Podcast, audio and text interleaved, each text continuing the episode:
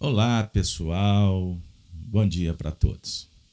Agradecemos a confiança, o carinho, a amizade por estarem nos recebendo em suas casas.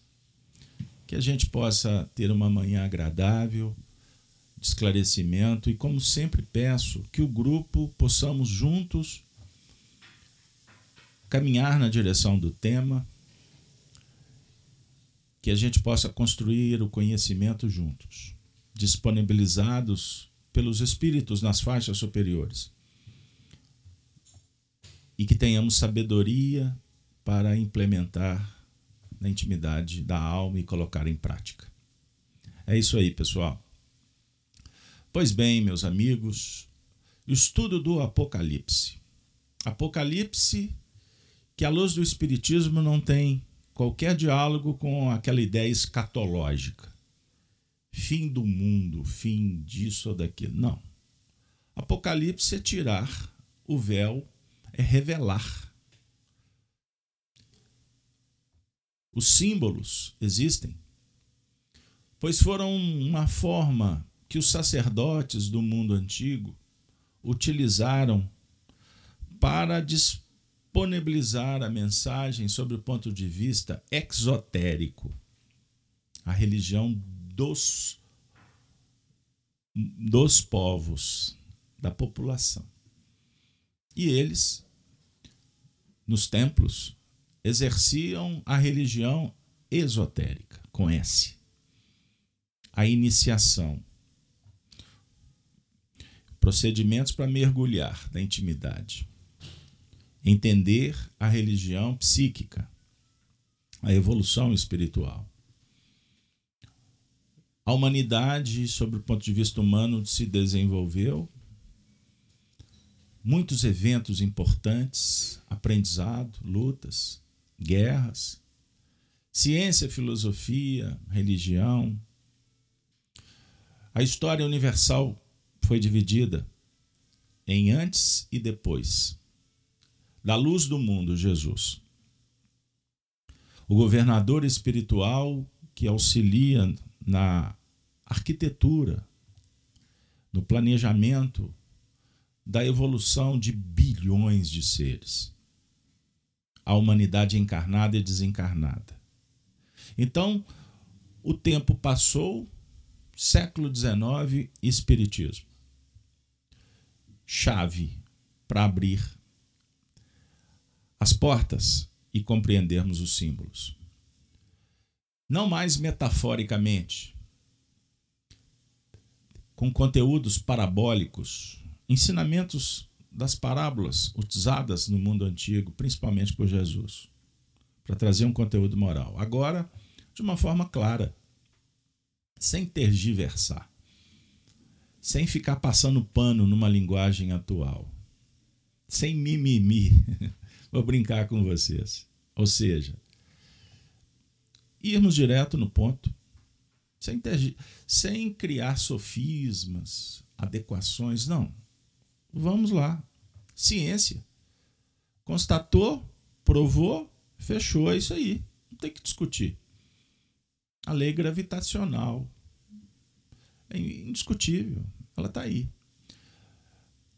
Não é mesmo? Então, as leis naturais estamos estudando sob o ponto de vista moral, intelectual, espiritual, para verificarmos qual a posição que ocupamos, quais, quais os encargos, qual a missão. E essa descoberta dialoga com o conhecimento de si mesmo, porque a lei divina está esculpida em ti. A tua tarefa está guardadinha aqui e a gente precisa de aprender com ela. Apocalipse no encontro hoje de número 250, alguns anos trabalhando. Já estamos nessa etapa de interpretação é, que começou individualmente com Carlos Alberto. Alguns anos depois, nós tivemos a colaboração da equipe. O Júlio participou e participa conosco. E nós estamos, no que nos propusemos, chegando na culminância. Por isso, Estamos hoje completando o capítulo 19. Vejam bem, são 22. Estamos, inclusive, arquitetando um plano para o futuro. Tema de hoje, muito atual, extraordinário e nos aponta o futuro. A prisão da besta e do falso profeta. Então, nós vamos trabalhar assuntos que, como eu costumo dizer, faz o Vesúvio entrar em erupção, fazendo uma conexão com a história romana. Então nós vamos pedir a Deus que nos inspire para que a gente possa trabalhar da melhor maneira possível. Beleza, pessoal? Nós vamos iniciar hoje de uma forma diferente. Eu vou trazer, relembrar, ressignificar Emmanuel no livro A Caminho da Luz no tópico que trata o Apocalipse de João. Ele vai inicialmente falar da importância do livro, qual é o contexto, a palavra do Divino Mestre que chama aos espaços o espírito João para levá-lo a Patmos, a ilha, que ainda se encontrava preso nos liames da terra e o apóstolo atônico e aflito lê a linguagem simbólica do invisível. Observe. Recomenda-lhe o Senhor que entregue os seus conhecimentos ao planeta como advertência a todas as nações e a todos os povos da terra. E o velho apóstolo de Patmos transmite aos seus discípulos as advertências extraordinárias do Apocalipse mais um pouquinho. Todos os fatos posteriores à existência de João estão ali previstos. É verdade que frequentemente a descrição apostólica penetra o terreno mais obscuro. Vê-se que a sua expressão humana não pode copiar fielmente a expressão divina das suas visões de palpitante interesse para a história da humanidade. As guerras, as nações futuras, as, os tormentos por vindouros, o comercialismo, as lutas ideológicas da civilização ocidental. Estão ali pormenorizadas, mente entrevistos. E a figura mais dolorosa ali relacionada, que ainda hoje se oferece a visão do mundo moderno é bem aquela da igreja transviada de Roma, simbolizada na besta vestida de púrpura e embriagada com o sangue dos santos. Pois bem, amigos, então Emmanuel nos oferece um elemento muito especial para introduzirmos o trabalho previsão do futuro. Quem não conhece um pouco do tema, sugerimos estudar a teoria da presciência apresentada por Allan Kardec no livro A Gênese, Milagres e Predições. Dica: primeira a quarta edição. Para que, estudando, a gente abra a intuição. Não ficar só no plano da razão. Aliás, é uma dica dada por Emmanuel no próprio livro A Caminho da Luz. Pois os homens estudam a história e muitas vezes se perdem pela falta de elementos, recursos e informações. E se debate temas sem sair do lugar. Teólogos, exegetas.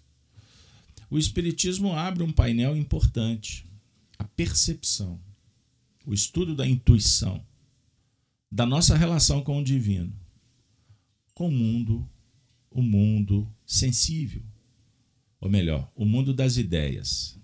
Inverti, fazendo alusão a Platão. Pois bem, então nós abrimos o Apocalipse no primeiro versículo, e eu estou aproveitando a ocasião para fazer conexões com o futuro do nosso estudo. A revelação de Jesus Cristo, a qual Deus lhe deu para mostrar aos seus servos as coisas que brevemente devem acontecer, e pelo seu anjo as enviou e as notificou a João, o seu servo. Pois bem, amigos, sem delongas, agora nós vamos para o painel que nos importa, a leitura dos versículos que serão trabalhados, interpretados neste encontro. E hoje eu vou pedir para vocês um pouco de paciência, porque o conteúdo está vasto. Então vamos lá. Nós trabalhamos na última semana, no capítulo 19, com os versículos de 11, estão lembrados? Versículo, capítulo 19, versículo 11. Eu farei a leitura. Vamos lá? E vi o céu aberto. E eis um cavalo branco, e o que estava sentado sobre ele chama-se Fiel e Verdadeiro, e julga e peleja com justiça. O céu se abre, a revelação vem. Chega para o homem, para a humanidade.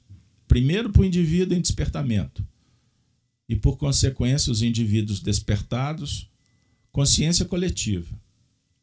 Fenômeno que estamos constatando nos dias atuais, pois estamos numa era de definição, de seleção daqueles que vão permanecer no banquete do Senhor e aqueles que serão joeirados. Parábola do joio e do trigo. Serão levados para outras esferas.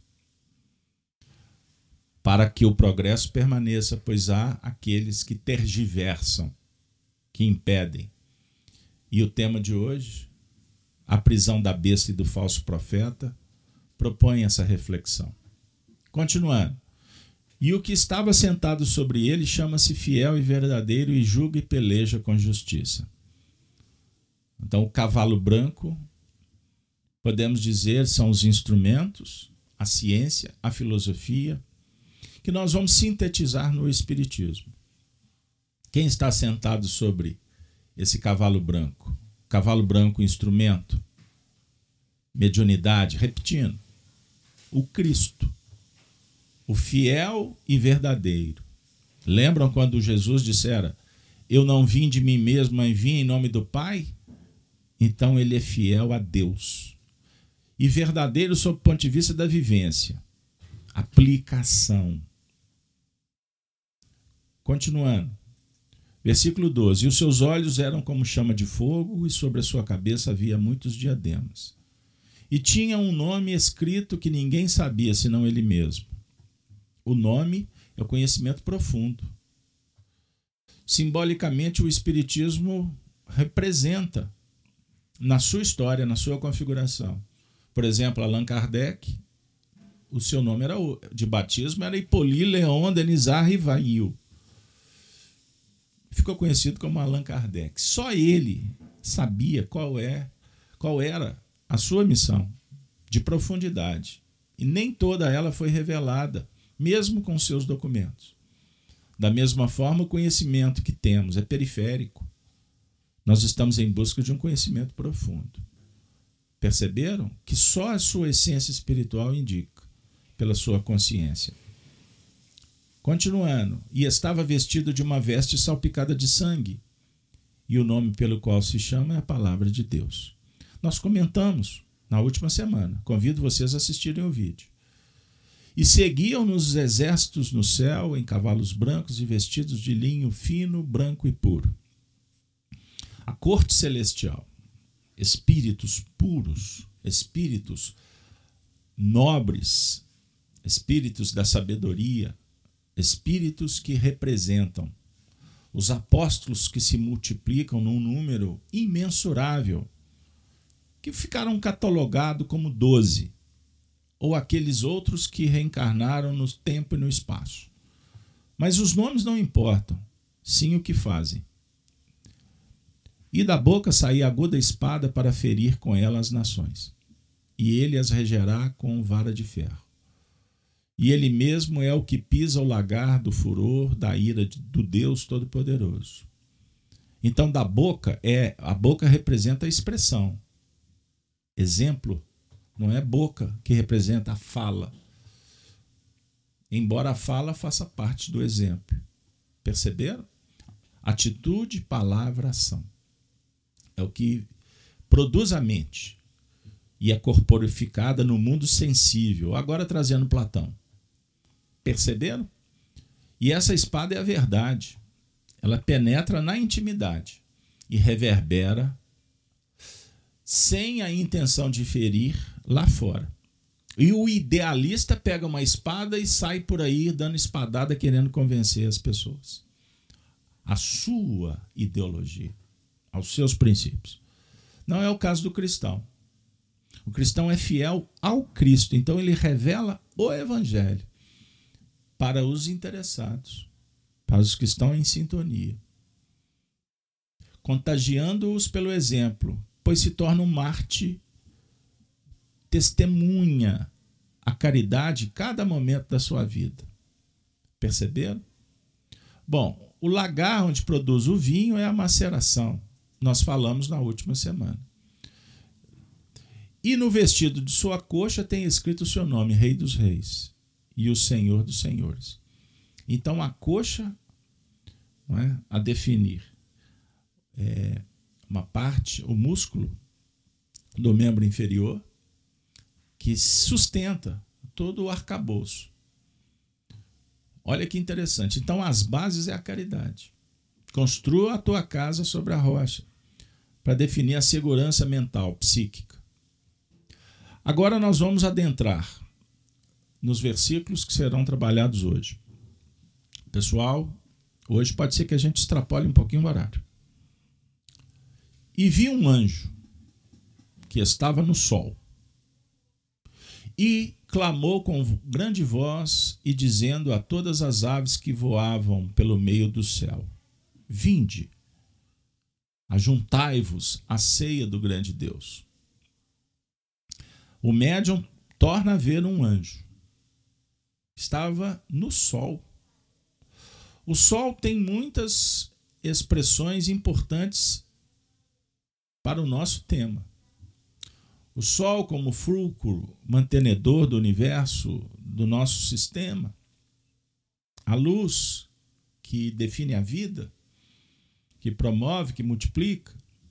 O sol, sob o ponto de vista do evangelho, do conhecimento, da doutrina. Emmanuel dá uma dica que espíritos puros se reúnem no sol sobre a ambiência física. Imagine, imagine um ambiente espiritual. O Emmanuel só dá essa dica. Nós vamos precisar de muita encarnação para chegar lá. E alguns na Terra, no meio espírita, criticam isso, julgando ser algo místico. Bom, místico porque não conhecemos. Falta ciência. Então, misticismo. Mas por que que Emmanuel é um espírito nobre, representante das esferas superiores e a sua obra prova a vida testemunhada de Chico Xavier como representante também indica? Eu prefiro ficar com eles do que os polêmicos ou as polêmicas.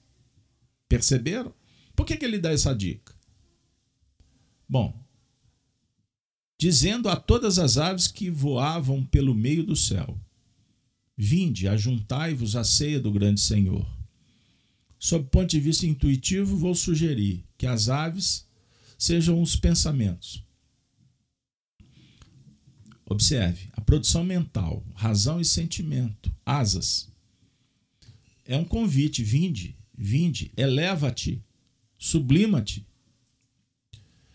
para que comais a carne dos reis, a carne dos tribunos, e a carne dos fortes, e a carne dos cavalos, e dos que sobre eles se assentam. E a carne de todos os homens, livres e servos, pequenos e grandes. E vi a besta e os reis da terra, e os seus exércitos reunidos, para fazer em guerra aquele que estava sentado sobre o cavalo e o seu exército. Observem aí a batalha contra o, o cavalo e aquele que estava sentado sobre. A besta, o falso profetismo, que quer derribar, que quer impedir a força, a autoridade da mensagem do Cristo, da verdade e do progresso essencial. Porque existe um progresso materialista que se autoproclama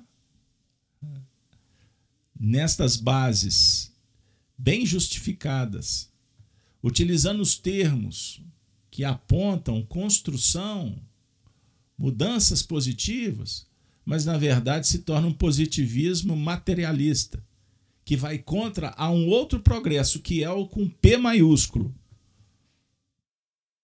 Vou continuar porque nós vamos trazer um bloco agora de, de interpretação. E a besta foi presa, e com ela o falso profeta. Boa dia aqui, pessoal. A besta foi presa. Como é uma visão do futuro, significa que a besta está sendo presa, mas é um processo. Não é uma prisão assim sumária, de uma hora para outra. E o profeta com ela, porque há uma sintonia. A causa e o efeito a ideia e os representantes, que diante dela fizeram os sinais.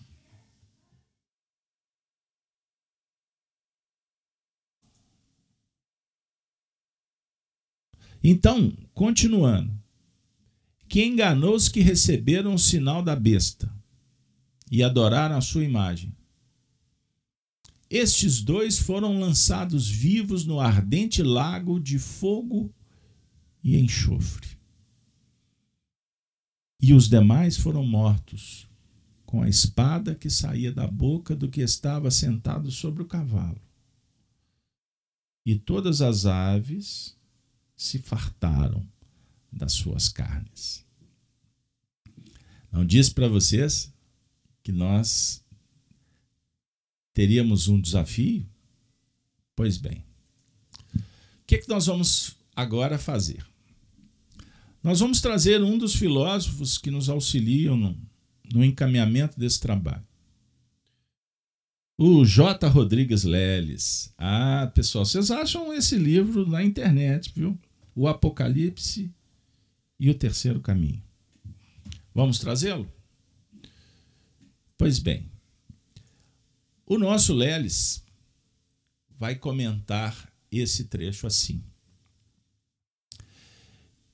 Vinde, reuni-vos para a grande ceia de Deus.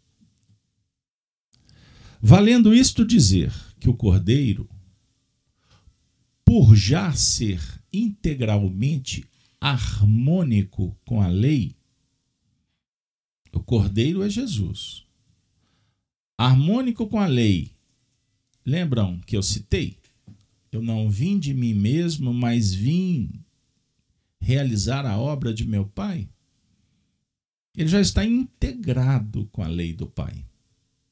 A lei de justiça, de amor e de caridade. Já é um Deus, Deus com minúsculo, que, como tal, fa, a faz cumprir. A seguir, o anjo especifica as iguarias. São todas carnes de reis, de comandantes, de poderosos, de cavalos e seus cavaleiros, enfim, de todos, quer livres, quer escravos. Tanto dos pequenos quanto dos grandes. Não se comem, já o lembramos, senão cadaverinas, significando, portanto, que tais iguarias já não têm vida, isto é, as coisas que passaram com a civilização que tombou, de fato passaram restando delas apenas a experiência. Observemos que importante análise a definir que o mundo velho, sob o ponto de vista das ideologias que foram criadas, para impedir o Cristo, para abafar o Evangelho, para destruir a sua memória, para mantê-lo crucificado, guiando exércitos que sugerem disputas religiosas. Sobre o ponto de vista desses esses fulcros, eles perderam espaço dentro da visão apocalíptica. Porém, os reflexos, é? as brasas, ainda estão encandecidas. Naturalmente, como o carvão, chegar-se a um tempo que vão ser apagadas pelo mar da própria lei divina, leis naturais do progresso.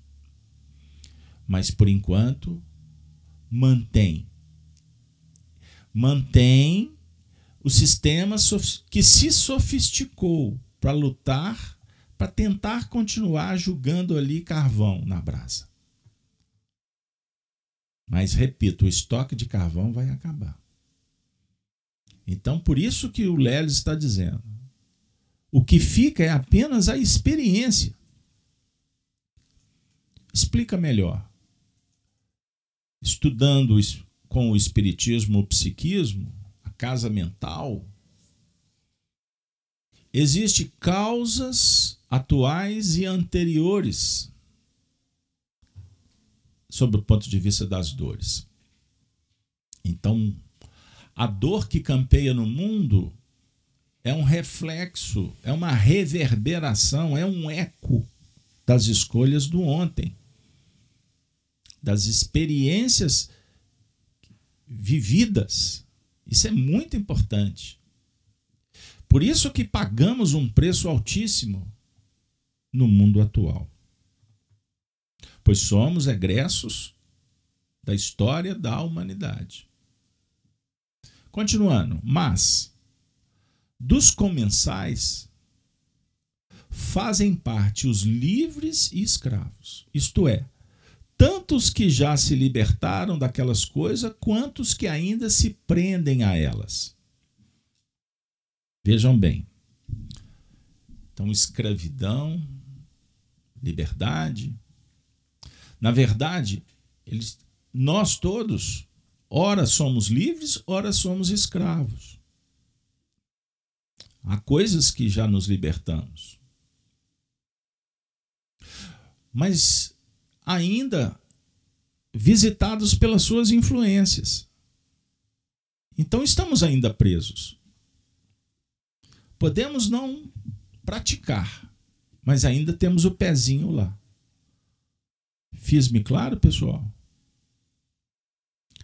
Precisamente por isso, isto é, pelo fato de ainda existirem espíritos encarnados ou não, ainda amarrados às concepções já arcaicas, foi que o vidente viu a besta.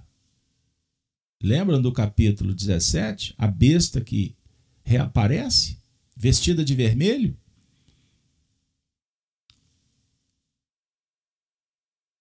Já reaparecida, conforme vimos no capítulo 18, citação de 1 a 18.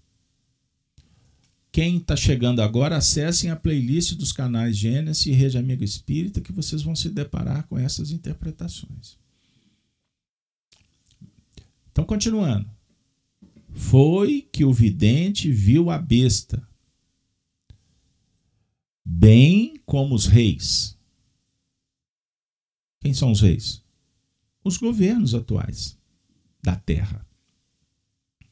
Atuais porque nós estamos no século XXI os reis, os governos de todas as eras. Mas vamos focar na atualidade, pois estamos no momento definidor. Então, observe o painel atual: governos, sistemas, ideologias, com seus exércitos, ou seja, os seus prosélitos, congregados para pelejarem contra o que montava o cavalo branco. Seus prosélitos, proselitismo. Qual a ideia? Atrair para junto seguidores. Seguidores para perpetuar o status quo e fechar um circuito sistêmico do chamado corporativismo corporações. Observem o cenário político do nosso Brasil.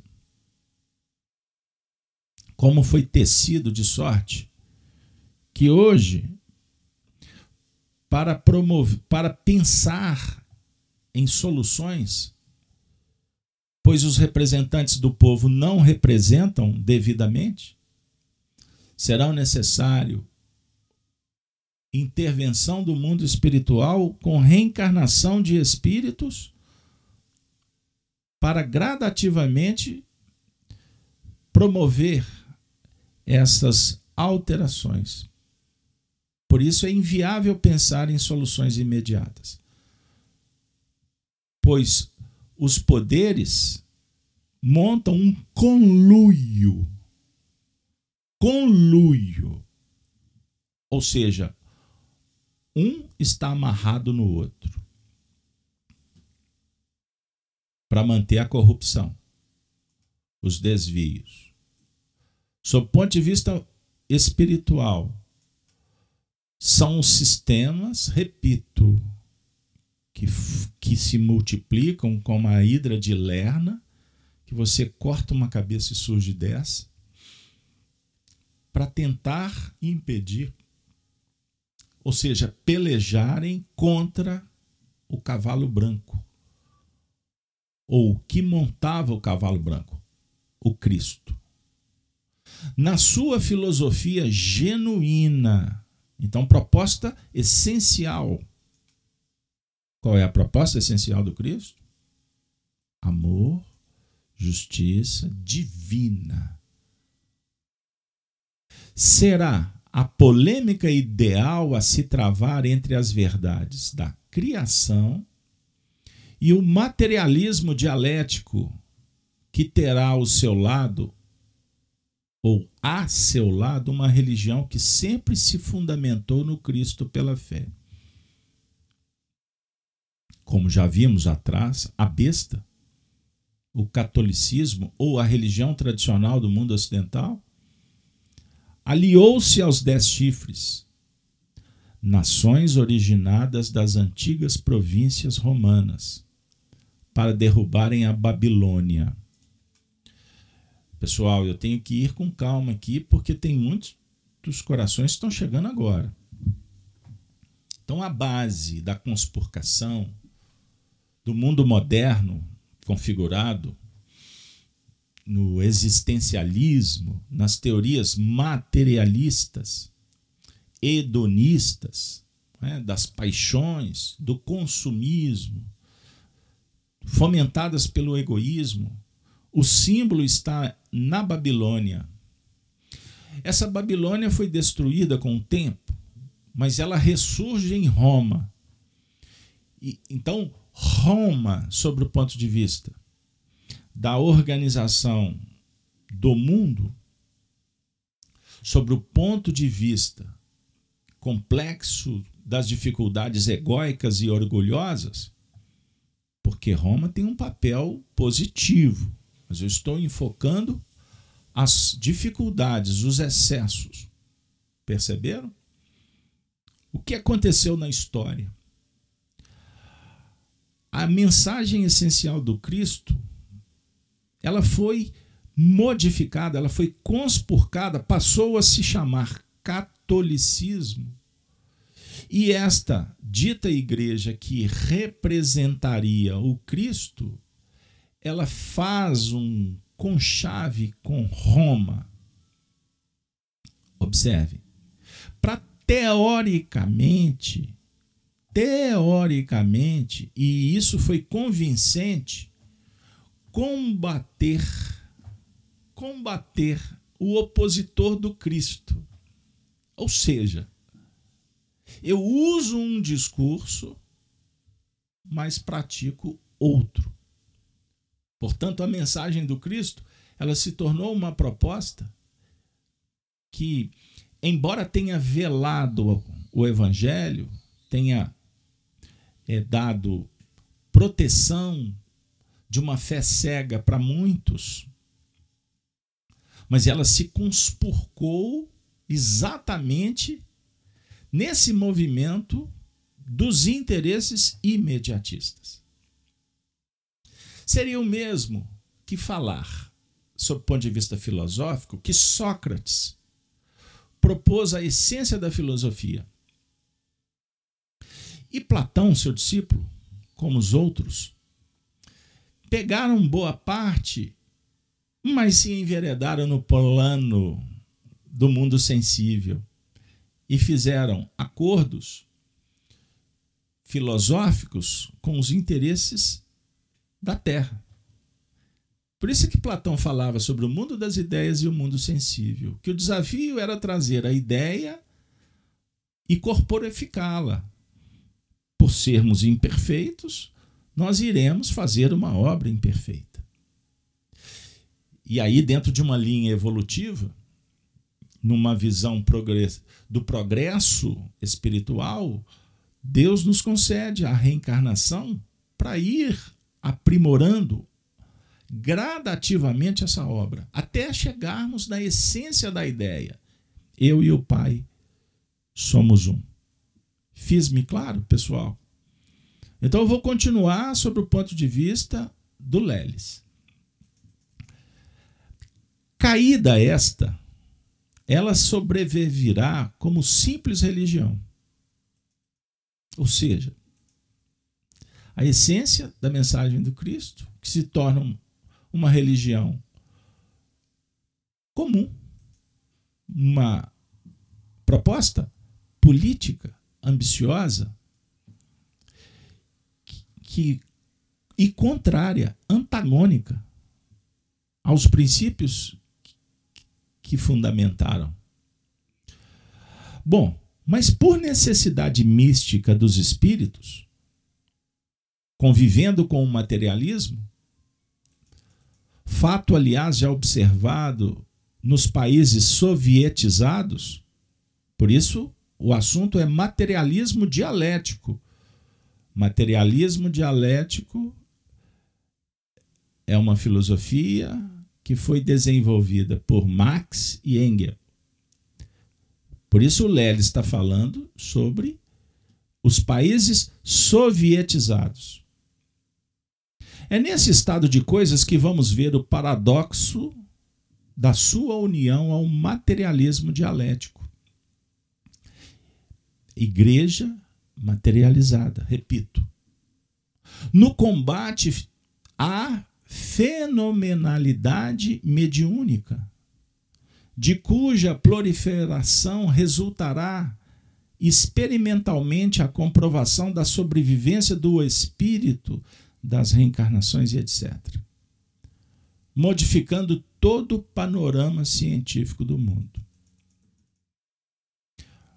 Eu vou continuar com Lelis, porque ele vai trazer um exemplo aqui muito legal no diálogo espírita. Tal atitude dos clérigos não é de se admirar. Ela já existe desde o aparecimento do Espiritismo, nas suas expressões de doutrina filosófica e científica. pirronicamente. Ele usa essa expressão, não é à toa, pesquisem. Pirronicamente. Condenada por eles. Dado que sua aceitação importaria na reformulação básica da teologia católica e nos desmantelamento de dogmas e rituais milenares em que, afinal, se fundamenta a vida da religião católica. Não foi o que aconteceu com Kardec, pessoal? Combatido pelos clérigos. Pois o Espiritismo veio dizer: para que isso, pessoal? O Espiritismo veio propor uma reflexão em torno das leis divinas sem as conspurcações que foram sendo apropriadas pelos religiosos em nome de Jesus, mas espoliaram, adulteraram, corromperam, fraturaram o que ele veio nos oferecer. Como sinteticamente, filosoficamente, é tratado por Kardec como a lei do amor e da caridade. Práticas são orientadas, de uma certa forma, pelo conhecimento, desautorizadas. Então, para, a gente ter uma, um exemplo, espíritas, nós não temos interesse em cultuar santos, idolatria, mitificação. Nós não adotamos os ritos, velas, paramentos. Espírita não tem que vestir uma roupa branca para fazer uma reunião. Ou seja, nós estamos deixando de lado as franjas, os detalhes é, as práticas que inibem, dificultam o despertar da consciência, a liberdade de expressão. Nós tiramos o poder, sobre esse ponto de vista, dos clérigos. Por isso, no cenário espírita, não existe eminência. A casa espírita, nós temos coordenadores que ajudam na gestão porque temos que prestar é, contas a César, ao poder público. Nós temos um CNPJ, nós temos que movimentar dinheiro. Mas para manter uma casa espírita funcionando, com luz, limpeza, ambiente agradável e ponto. Nós não estamos interessados no centro espírita ter um piso, vou trazer Chico Xavier um piso que reflita o barro dos nossos sapatos. A definir que basta, basta uma louça simples, qualificada, para durar. Mas nós não estamos interessando em movimentar sob o ponto de vista do luxo, que possa constranger aqueles que não possuem o que outros detêm. Então, o cenário espírita ele dialoga com uma casa simples. Em Minas eu costumo dizer que tenha um portãozinho ali apenas para não deixar os animais fazerem bagunça, mas para todos acessarem. A casa do coração, a casa do caminho, a casa de todos pois a casa é do Cristo, e se é dele, é de todos. Ele compartilha. Porém, ele não promove arruaça, luta de classes, indivíduos que querem postos e se impõem por isso. Não. Ele informa que existe uma hierarquia que é moral.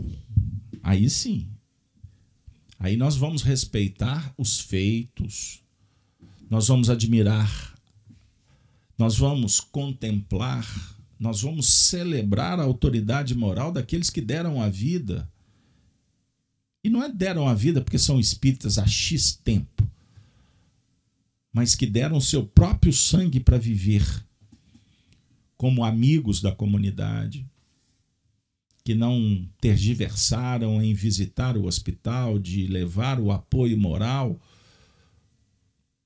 estes vão, naturalmente, criando um halo, é? uma psicosfera que contagia pela bondade e não constrange pelo medo. E nem se arvoram dos holofotes para vender os seus feitos, valorizar suas práticas. Não. Eles são reconhecidos.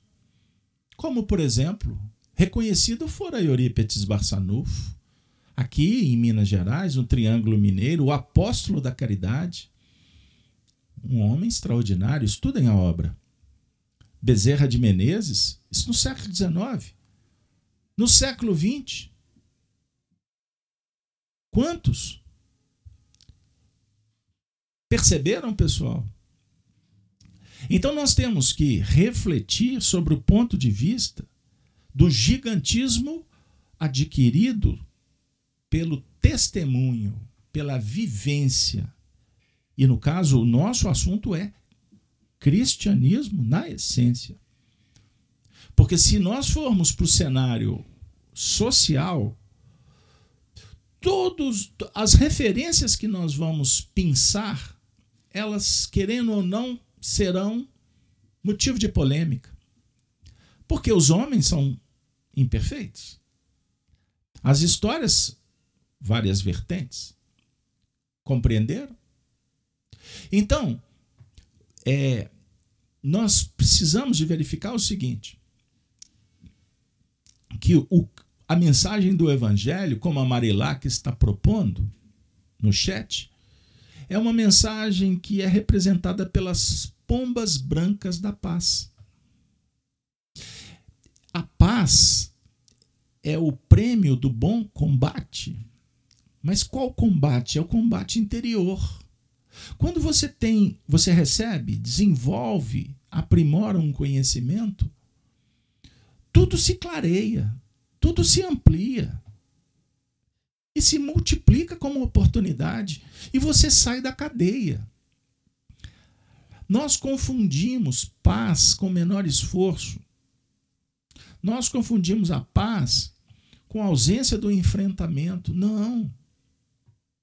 Pelo contrário, é trabalho, é esforço, é suor. Agora, promovendo a paz.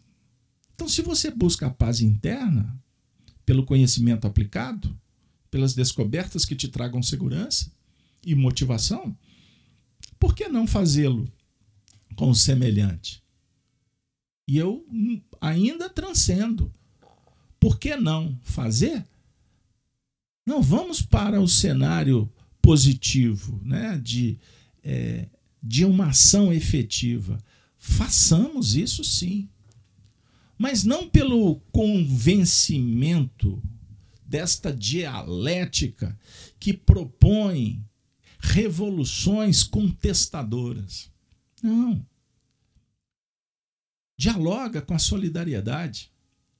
Vai junto.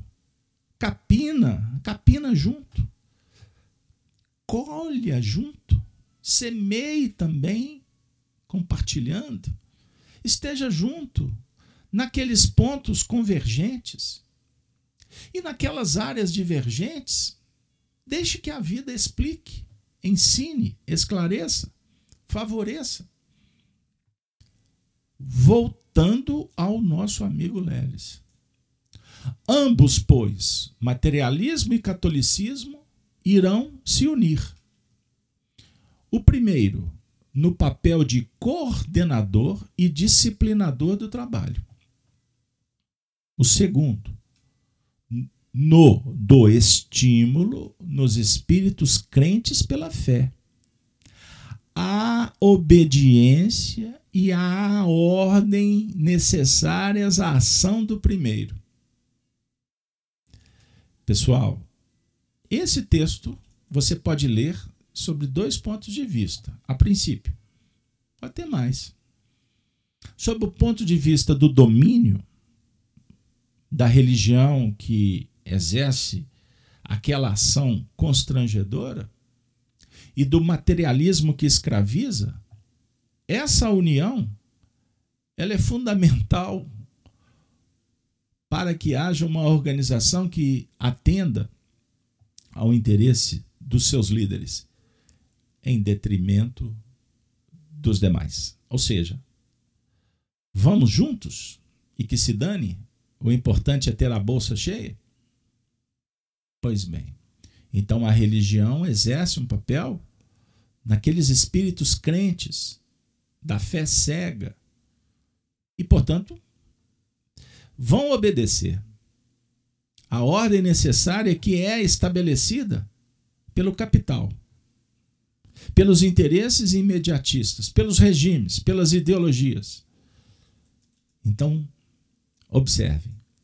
Agora, nesse cenário de contradições, não esqueçamos que isso funciona durante um tempo. E aconteceu. Aconteceu durante muitos séculos. Até que houve uma ruptura entre os próprios sistemas. Por exemplo, já que o Lely cita o sovietismo, a religião foi extirpada. Ela é condenada. Ou seja, esse mecanismo todo formatado para dominar e impedir a libertação consciencial, ele se autodestrói.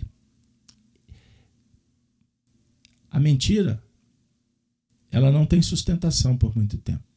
Já ouviram falar que a mentira tem perna curta? Nós aprendemos isso aqui no interior de Minas. Não sei se vale aí na sua região. Entretanto, a besta, diz a vidência, foi presa e com ela o falso profeta. Vale dizer, prestem atenção que esse ponto aqui, histórico, fundamental para entendermos a interpre... entendermos o Apocalipse que vela e que vai revelando gradativamente.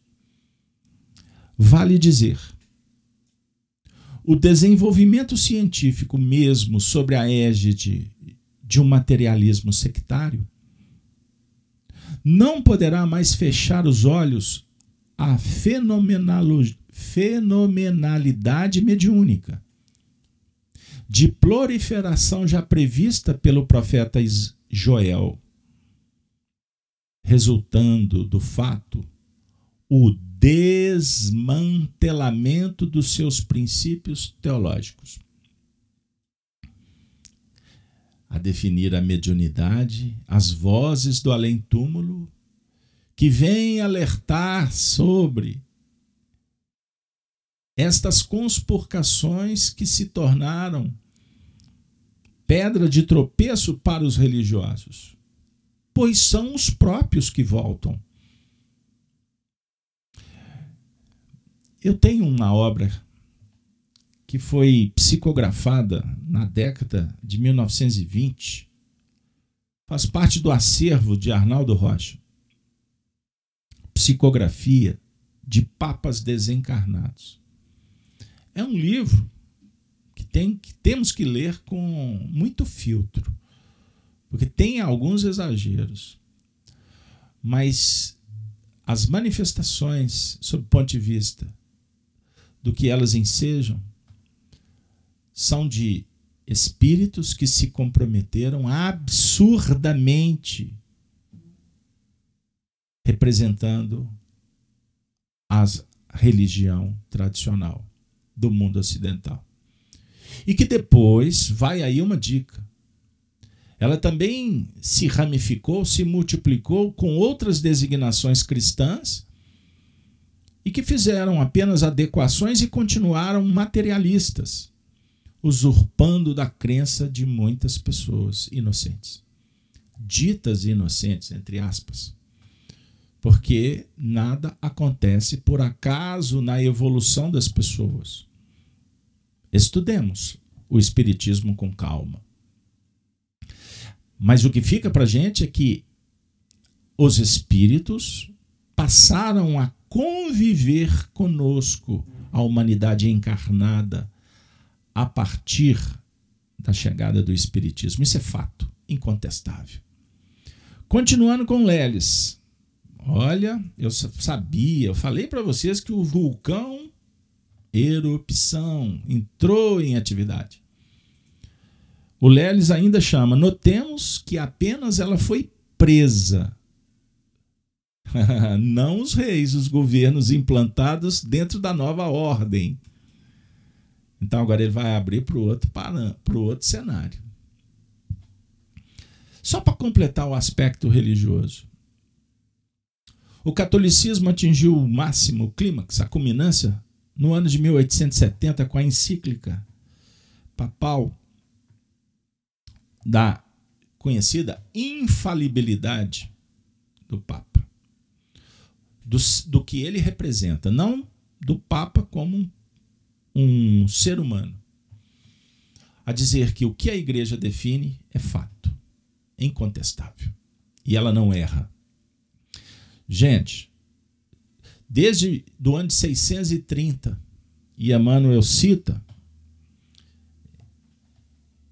no livro A Caminho da Luz a equação dos 1260, 1260 anos, que é uma equação do tempo, tempos e metade de um tempo das profecias de Daniel, nós encaixamos essa data de uma forma perfeita na história. Focas institui o papado, o imperador romano, 610. É? Aplica-se 1260 anos e nós chegamos em 1870. Então foi um período negro, triste da história da igreja. Fomentou as cruzadas, a Inquisição, num conluio com os reis, por exemplo, podemos citar Luís XIV, o clímax da junção igreja-estado. A igreja, quando em 1870 chega nessa culminância, no mesmo período o Espiritismo foi entregue essa chave para a humanidade, ali começa a sua queda. Agora o Leles vai trabalhar sobre o ponto de vista dos reis e governos, implantados dentro do que é uma palavra que se é uma expressão utilizada na atualidade. Nova ordem. Fiquem atentos a esta expressão, nova ordem. Continuando. Preso também o falso profeta. Fica evidenciado quem é ele.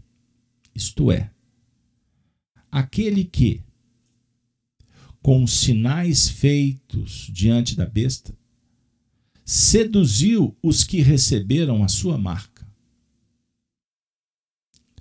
e adoraram a sua imagem.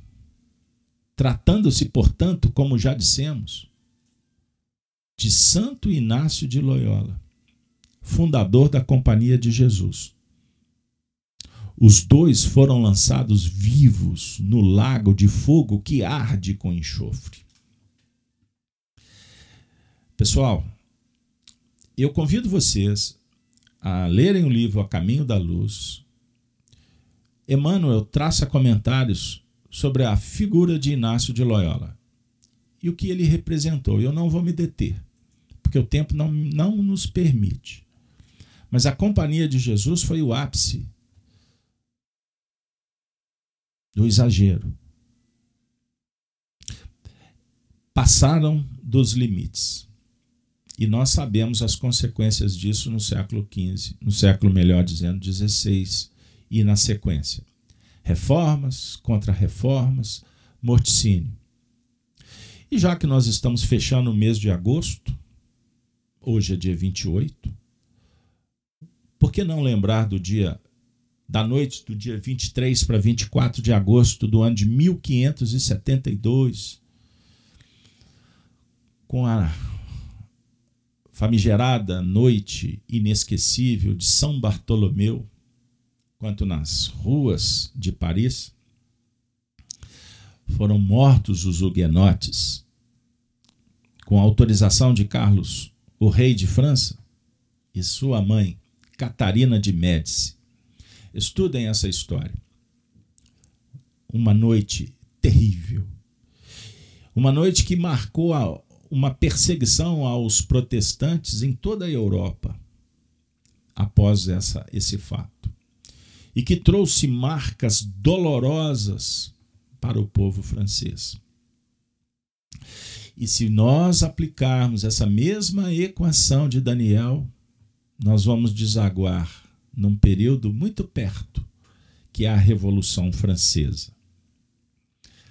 É, pessoal, a história são, ela é cíclica, ela vai e volta.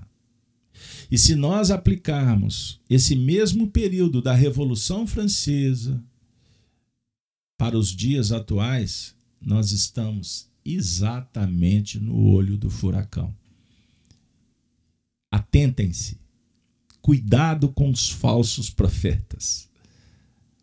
Mas eles andam por aí.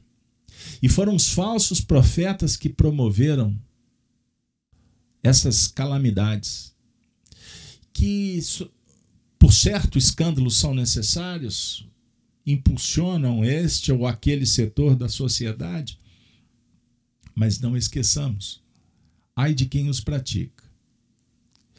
E, e falamos sob o ponto de vista individual e também coletivo. E podemos, para dar apenas uma dica para vocês. Chico Xavier, certa feita, dissera, revelou que Emmanuel contara que milhões de espíritos que viveram aquele período da Revolução Francesa, que participaram inclusive da chegada do Espiritismo a favor e contra, milhões desses franceses vieram pelas vias naturais da reencarnação para o Brasil. E eles participam da construção da nossa história sobre vários aspectos. E dentro de um cenário que vivemos de profundas mudanças, de exacerbação das paixões, dos conluios, da besta do Apocalipse, nós não temos qualquer dúvida em dizer. A história francesa se repete na França. Fiquem atentos. Tirem as suas conclusões e procure uma sintonia com o bem. Procure se harmonizar, que a fé te sustente, que o Cristo faça-se pela caridade no seu coração, convive com semelhantes, que é o escudo protetor para todas essas grandes mudanças que estão acontecendo no cenário terráqueo dos encarnados. E vou mais. Os bolsões dos falsos profetas no mundo espiritual estão sendo desarticulados. Por isso essa confusão se estabelece. Entre outras palavras, luz naqueles redutos lacrados até então, invioláveis, sombrios, e naturalmente dispersão e essa dispersão sugere que cada um vá para o seu núcleo de afinidade, conviver com seus pares, com seus afins, na Terra, principalmente na Terra. Então reencarnam ou estabelecem relações promíscuas, desarmonizadas, deselegantes, trazendo obsessão para o plenário social, econômico, político. Percebam bem. Então, lançados vivos no lago de fogo que arde com enxofre. O Leles continua dizendo: o lago de fogo é, como já nos referimos em outros trechos, algum lugar ou planeta em que uma civilização está se formando sendo, portanto, inferiores os sentimentos e concepções dos seus integrantes. Perceberam o que eu disse? E agora o que o Lelis está falando? Então, em algum lugar, uma civilização está se formando. Portanto, civilização inferior. De sentimentos e concepções dos seus integrantes. É o que fomos na terra quando, na Mesopotâmia, dos tempos da crueldades e ignorância dos Amarabi, dos Eanatum, dos reis babilônicos e naquelas proximidades dos dinastas escravocratas egípcios, medos persas e etc. A civilização ainda era um reduto onde podemos dizer com o Cristo da parábola do joio e do trigo. Só há choros e ranger de dentes. Eu vou dizer para vocês, esses cenários nós temos na atualidade no plano encarnado. Quando a gente passeia os olhos em determinadas regiões do globo, é um diálogo perfeito com o mundo primitivo. Vejam as guerras no Golfo Pérsico, na Síria, as Cisjordânias, na faixa de Gaza, é? palestinos, israelitas. Olha o que está acontecendo no Afeganistão atualmente. É o mesmo cenário desse período. Derradeiros na história do nosso planeta, porque está acabando.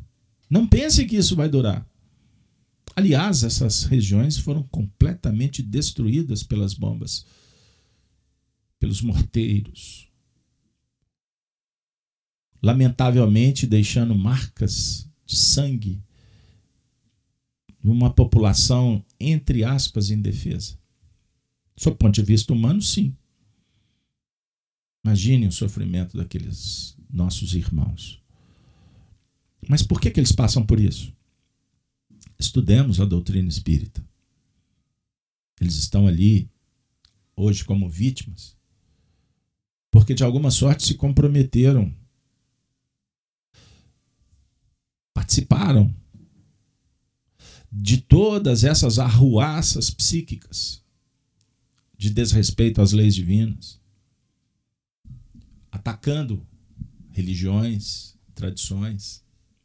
Então, observe: em toda a história existem, no mínimo, duas verdades, ou duas vertentes. Que na verdade são muitas facetas. Em Minas aprendemos a seguinte sabedoria: toda história tem duas verdades. Não, tem três verdades. A minha, a sua e a de Deus. A de Deus prevalece. A minha e a sua são transitórias. São apenas pontos de vista. Continua Leles. Assim como a raça adâmica caracterizou-se por quatro correntes de tendências portadas. Leiam o livro A Caminho da Luz.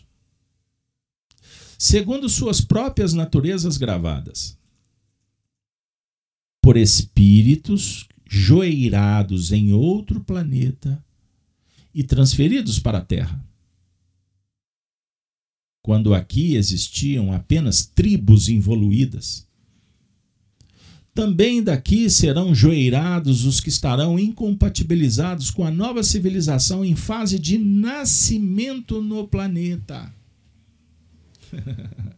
Não se entristeça, só está nascendo um mundo novo. Quando falam em regeneração, a gente vê o pessoal ufânico aí, esperando que tudo vai mudar de uma hora para outra. Calma, viu, pessoal? Não empolga, não. Não é bem assim. O importante é que a regeneração esteja em você. Continuando. É o que a intuição indica. Agora eu vou chamar o grupo para a seguinte reflexão. O Lélio está interpretando. Nós estamos interpretando. Nós estamos querendo passando uma ideia de uma verdade absoluta? Por favor. Calma aí. Nós estamos fazendo uma análise histórica e trabalhando com você a, a minha intuição e a sua. Você pode discordar de tudo que está sendo dito aqui. O que é importante para a gente é nós estarmos sentados como amigos. Você aceita tudo que o teu filho fala? O seu filho absorve tudo que tu diz? Não. Mas nós somos família. Nós somos irmãos. Então ninguém tem a verdade absoluta. Aliás, o Espiritismo, Kardec diz que ele não tem a verdade absoluta. Esse é o princípio básico da filosofia. Sei que nada sei, estou em aprendizado. A ciência genuína não se arvora em verdades absolutas porque ela sabe que amanhã uma nova comprovação muda tudo. Vocês querem uma dica? Lembram do cenário confuso de dois anos atrás, quando começou a pandemia? Aí começou aquele debate interminável que desgastou, que trouxe rupturas, pessoas brigaram, removeram, demoveram. Aconteceu de tudo, pessoal. Aí passou-se a usar uma palavra, ciência. Isso é ciência, isso não é ciência. Aí inventaram uma outra, fake news. Não, isso é fake news. Não, isso não é. Ninguém se entendia. Pois bem, a ciência defendeu a importância da vacina e é inquestionável. Aí se discutia, mas a vacina não foi testada? Ah, mas ah, houve uma evolu discussão. Aí a ciência disse: duas doses é necessária. Agora a própria ciência está dizendo que tem que ter três. Amanhã, qual será a visão do ontem?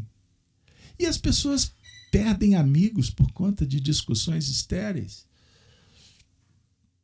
Casa que falta pão, todo mundo grita e ninguém tem razão. Então, usar as expressões a bel prazer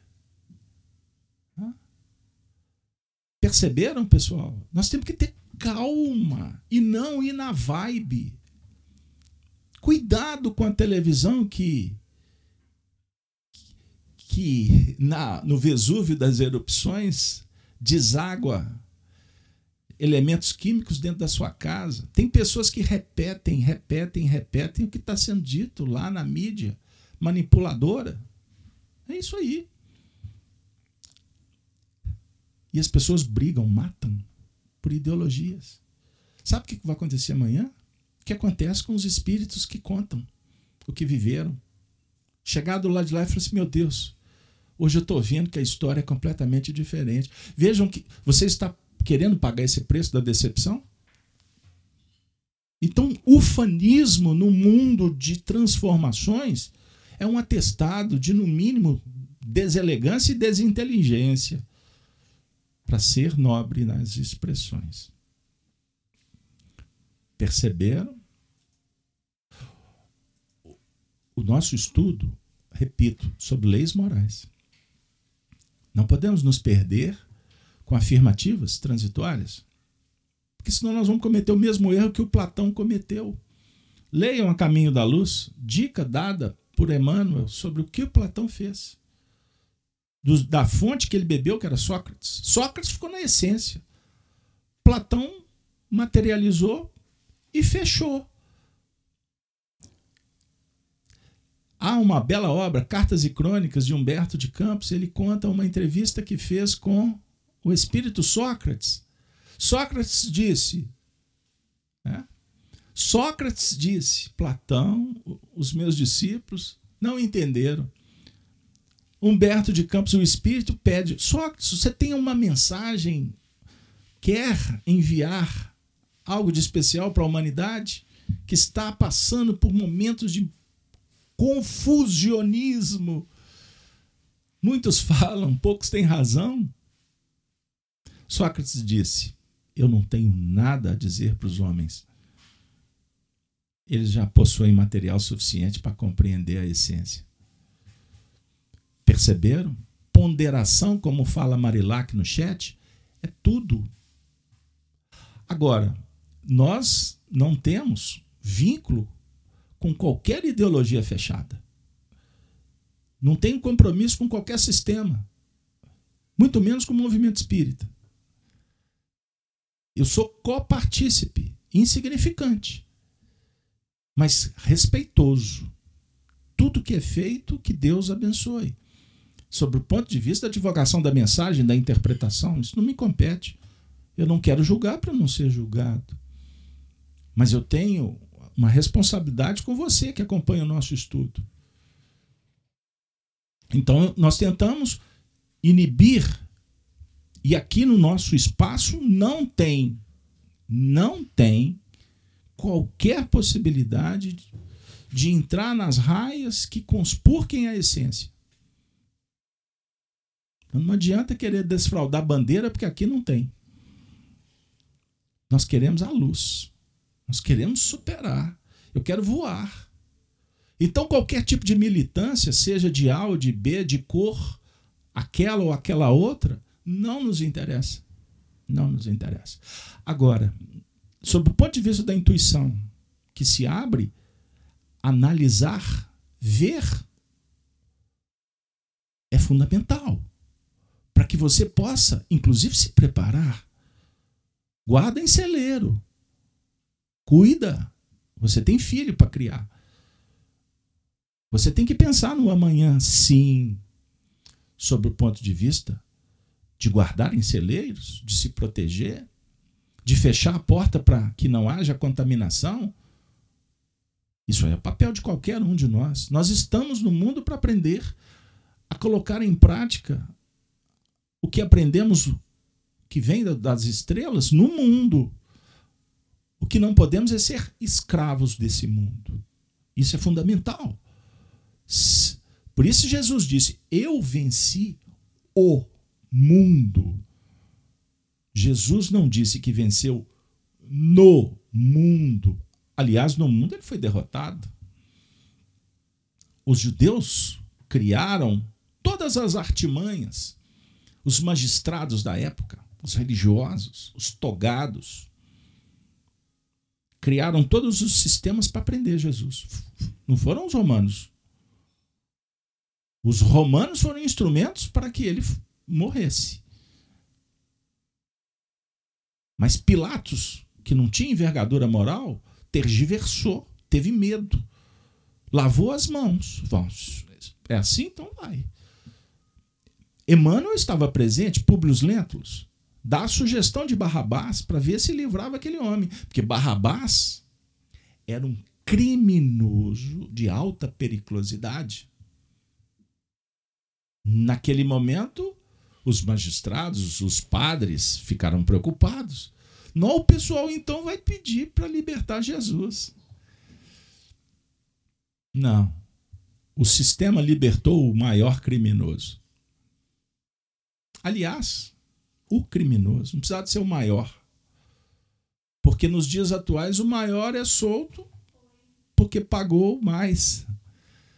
Os menores não têm o que pagar, então não são soltos. O sistema soltou, soltou Barrabás. Compreenderam, pessoal? O que, que aconteceu? Barrabás desencarnou depois. E Jesus? E a verdade? E a vida? Então a história se repete. E vocês estão sendo esclarecidos por isso. Para que nós não cometamos os mesmos erros. Então, Lely está dizendo: a intuição indica dentro da lógica evolutiva revelada na história ou na histórica sequência dos acontecimentos apocalípticos. Se as bases para a construção da Jerusalém celestial, a civilização feliz do futuro, já foram lançadas com a derrocada da Babilônia. A sua hegeliana de Engel, contrária, construída pelos romanos, é evidente que o retrógrado lago de fogo não está no nosso planeta, que já o superou há milhares de anos. A nossa civilização não é mais um lago, porém um mar bíblico. E o fogo dos padecimentos que lhe são inerentes arde com enxofre corpo cuja fumaça fétida sufoca tanto quanto os ambientes morais negros e nefastos. Diz mais a evidência para finalizar.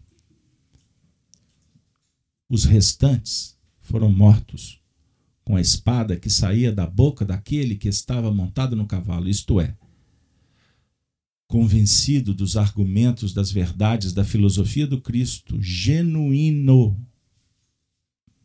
estes restantes morreram para suas concepções passadas e arcaizadas em face da evolução sensível que os adequou aos novos horizontes conceituais.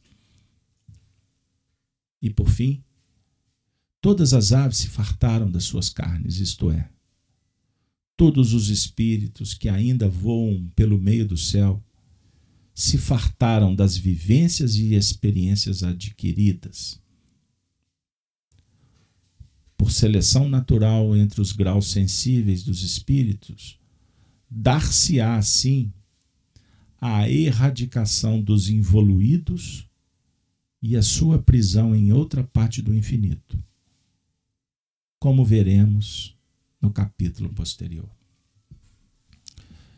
Minhas amigas, amigos, esta expressão e todos os espíritos que ainda voam pelo meio do céu se fartaram das vivências e experiências adquiridas, oferece para nós uma reflexão final.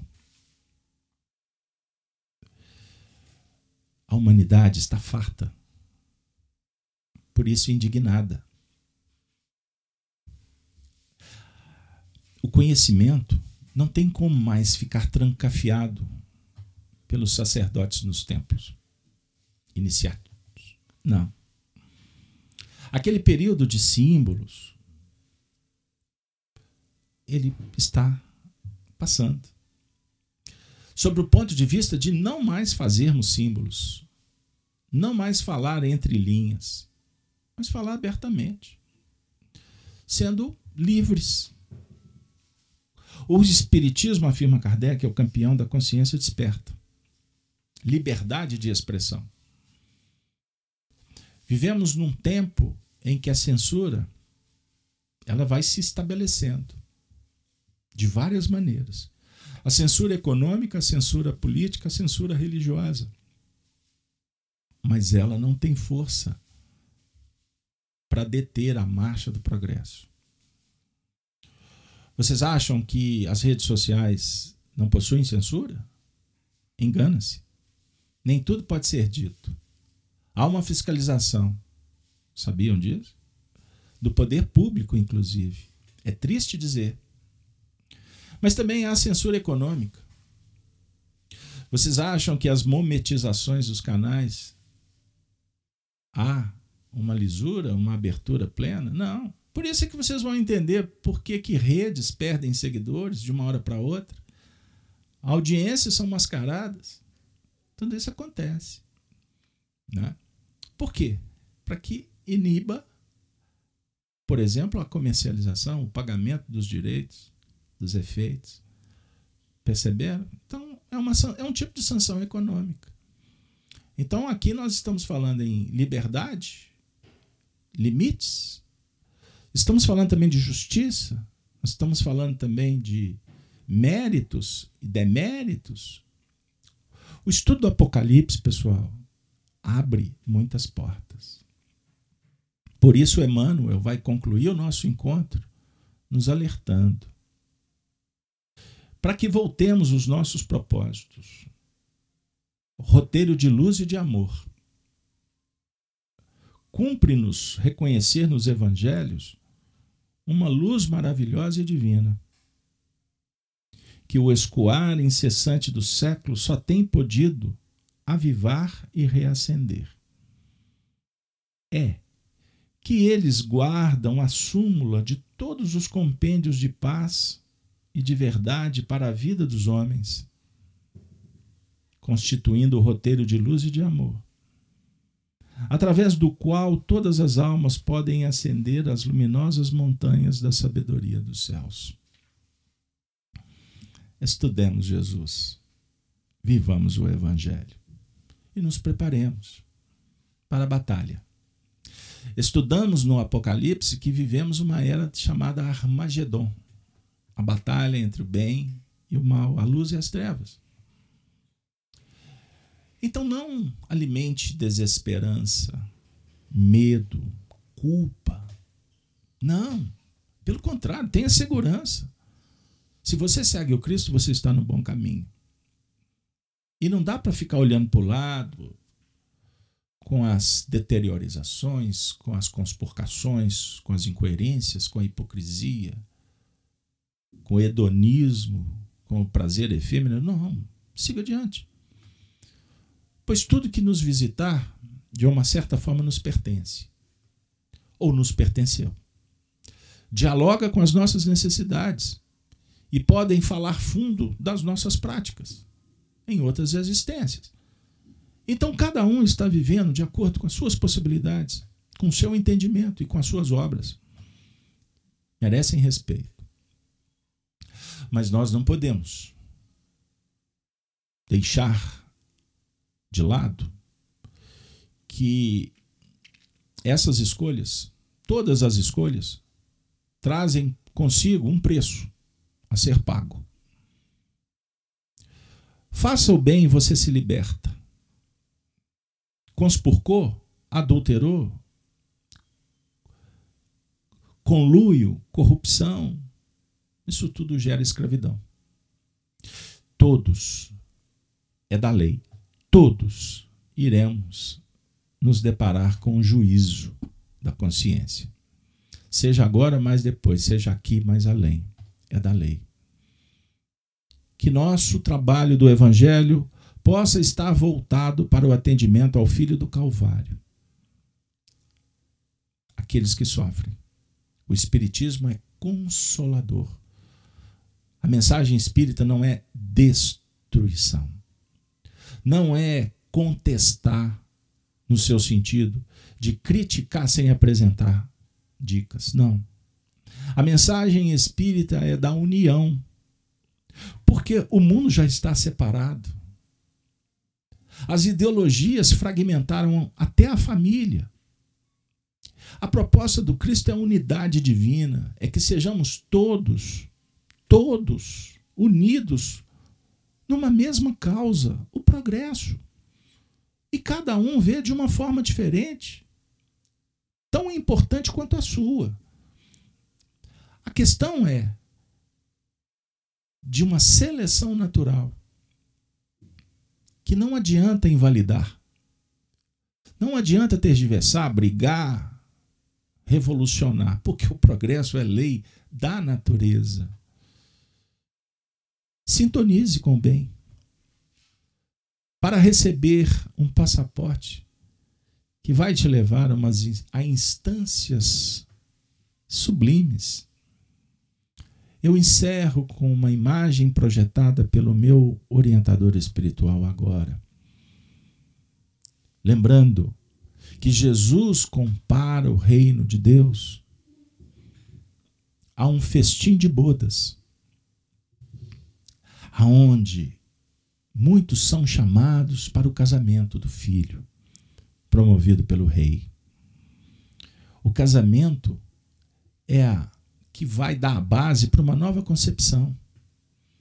Então vamos trazer o conhecimento para associá-lo à prática, à ciência, à arte do viver,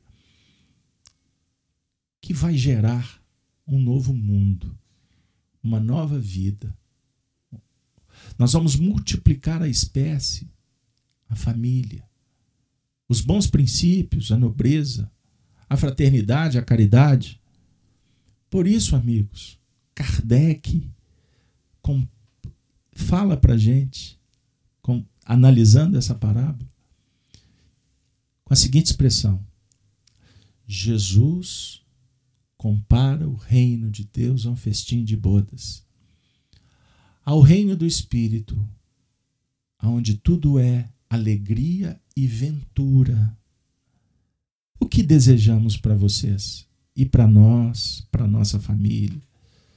Desejamos alegria, desejamos bem-estar, desejamos saúde, desejamos solidariedade, desejamos participação, desejamos liberdade. Desejamos, sim, igualdade. Perante a lei, igualdade para todos, não privilégios. Desejamos, desejamos espiritualidade muito mais do que religiosidade. Desejamos que o seu coração pulse, que você viva a vida de uma forma plena, Qualquer história é uma narrativa de um fato ou de um símbolo criado, uma figura. Nós estamos escrevendo a nossa própria história. essa é a verdadeira. Que a sua seja plena. Plena e que você seja feliz. Amigos e amigas do estudo do Apocalipse, de coração agradecemos a sua presença. Agradecemos aos bons espíritos pelo atendimento às nossas súplicas, às nossas mazelas, aos nossos familiares, amigos. Agradecemos aos espíritos que, que tutelam o caminhar da humanidade nesse momento de transição. Que aqueles que tergiversam no falso profetismo, na sofisticação que, que tenta impedir almas egressas de um passado complexo, rebeldes, orgulhosos, que todos estes recebam as bênçãos do Altíssimo, pois são tão necessitados ou mais do que nós outros que estamos tentando acertar nas faixas diferentes da humanidade em busca da espiritualidade. Desejo a vocês um final de semana cheio de bênçãos, de alegria e de paz. E agora que chegamos no momento de interromper a, as atividades da FIAC, que foram prodigiosas ao longo da semana, nós vamos recordar deles, os cristãos dos primeiros tempos, quando agora ressurgem para nos dizer: Ave Cristo, Ave Cristo. Os que aspiram à glória de servir em teu nome, te glorificam e saúdam. Ave, ave, ave seja Cristo.